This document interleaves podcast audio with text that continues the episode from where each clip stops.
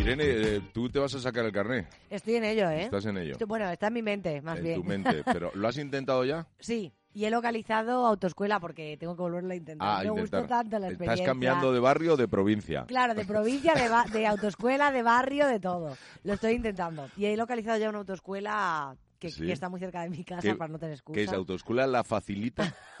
Auto- autoescuela para casos perdidos, un poco así. Oye, José Lagunar, ¿qué, podemos, ¿qué puedes decirle a Irene? Buenos días.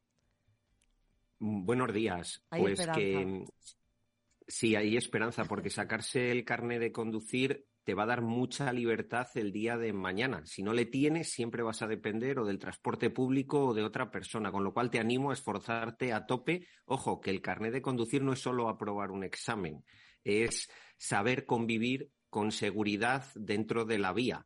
Y yo creo que después de todos estos programas ya tienes bastante ganado para Hombre. ese teórico y ese práctico, ¿eh? Hombre, José, ya iré hablando contigo, ¿eh? Ahora que me voy a apuntar otra vez, que lo, de- lo, tengo, lo tengo un poco apar- aparcado lo, hace unos meses. Aparcado, nunca mejor. Aparcado, ¿eh? Patapamps. Pues hablaré contigo para que me des consejos y cosas, ¿eh? Porque las necesito. Pero bueno, Adoro a Irene. Este- La adoro. Es mi debilidad, ¿verdad? Qué rica. bueno, estamos hablando hoy ¿De de, seguridad vial. Venga. ¿Verdad, José? ¿Y de qué vamos a hablar? A ver. Mm. Bueno, pues eh, hablamos de lo que queráis, pero si os parece bien, Sí. eh, hablamos de los accidentes de, tráfico y nos las ponemos, empresas. nos ponemos muy serios. Porque mira, la primera cuestión y la primera pregunta me parece un tema interesantísimo. Eh, eh, tenemos muchos accidentes, eh, vamos a hacer una comparativa. José, ¿tenemos muchos accidentes cuando vamos al trabajo o, o más cuando nos desplazamos por ocio? Pues la verdad es que no solo no sabría decírtelo yo, sino que la propia administración pública, como la falta bastante investigación técnica, tampoco lo puede decir. Lo que está claro es que al trabajo vamos cinco días a la semana, si no son más, y en desplazamientos de ocio, sean largos o cortos, se hacen bastante menos. Con lo cual, más allá del dato en global, habría que ponderar muy bien cuál es el número de accidentes en función de la probabilidad de tenerlos y sam- también según el tipo de vía.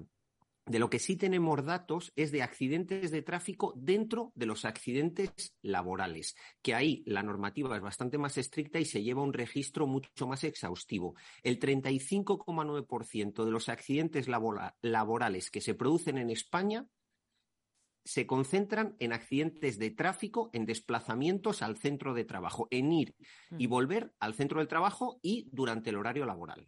Vale, pero por ejemplo, eh, las mamis, los papis que llevan a los niños al cole, ¿no? Eh, antes de ir a trabajar, pues los dejo en el cole.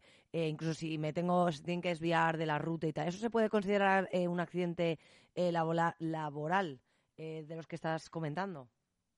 Sí, es un accidente in itinere. Anda, mira qué palabra. ¿Por qué? Porque esos accidentes, eso antes no se consideraba accidente laboral, pero desde los últimos años ya sí que se considera. ¿Por qué? Porque al final cada uno va al trabajo por donde sus necesidades le piden. Entonces, si tienes que dar un rodeo de cinco kilómetros para llevar a tu hijo al colegio, por supuesto, o para recogerle, por supuesto que se considera accidente laboral si tienes la desgracia de tener accidente cuando le llevas o ya le has dejado al niño en el cole.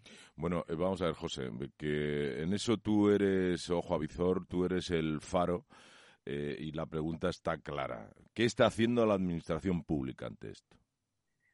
Bueno, pues dos cosas muy sencillas. La primera no nos va a pillar de susto a ninguno de nuestros oyentes, que es mirar para otro lado como hace absolutamente siempre. Y la segunda es que esta semana, a principios de semana, se ha mm, propuesto una ley, hay una proposición de ley para que las empresas cuenten con planes de prevención y formación en seguridad vial. Ojo, hay muchas que ya tienen esos planes de prevención y de seguridad vial, pero ahora lo que quieren es hacerlo obligatorio para todas las empresas.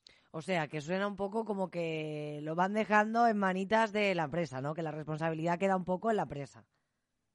Sí, a ver, la administración sigue sin arreglar las carreteras, sigue sin arreglar las señales, sigue sin arreglar los puntos negros, que además cerca de Getafe, por desgracia, cerca del estudio, hay uno del que hemos hablado en otro programa. Y al final, deja todo en manos de las empresas. Ojo, que las empresas, por supuesto, que tienen parte de responsabilidad en esto, pero la cuestión es que en los últimos años grandes empresas, dentro de su plan de prevención de riesgos laborales, han incluido un plan de seguridad vial y los accidentes de tráfico no han descendido. Lejos de descender, han aumentado. Con lo cual, todo hace indicar a que incluso si esto es obligatorio para todas las empresas y se llega a implantar, o se hacen otro tipo de cosas como arreglar las carreteras y que el parque móvil no sea tan envejecido, o si no, pues vamos a hacer un pan con unas tortas. Como siempre, serio, conciso y vigilante, nuestro querido José Lagunar, pues eh, miembro de Auto FM, el mejor programa del motor en la historia de la radio. Muchas gracias, Agustín. Yo, para que la gente compruebe si lo que has dicho es verdad o mentira, que yo entiendo tu buena voluntad, les invito a que nos escuchen en Onda Cero Madrid Sur los jueves a las 7 y 20 y, por supuesto, no se pueden perder los viernes a las 7 y 20.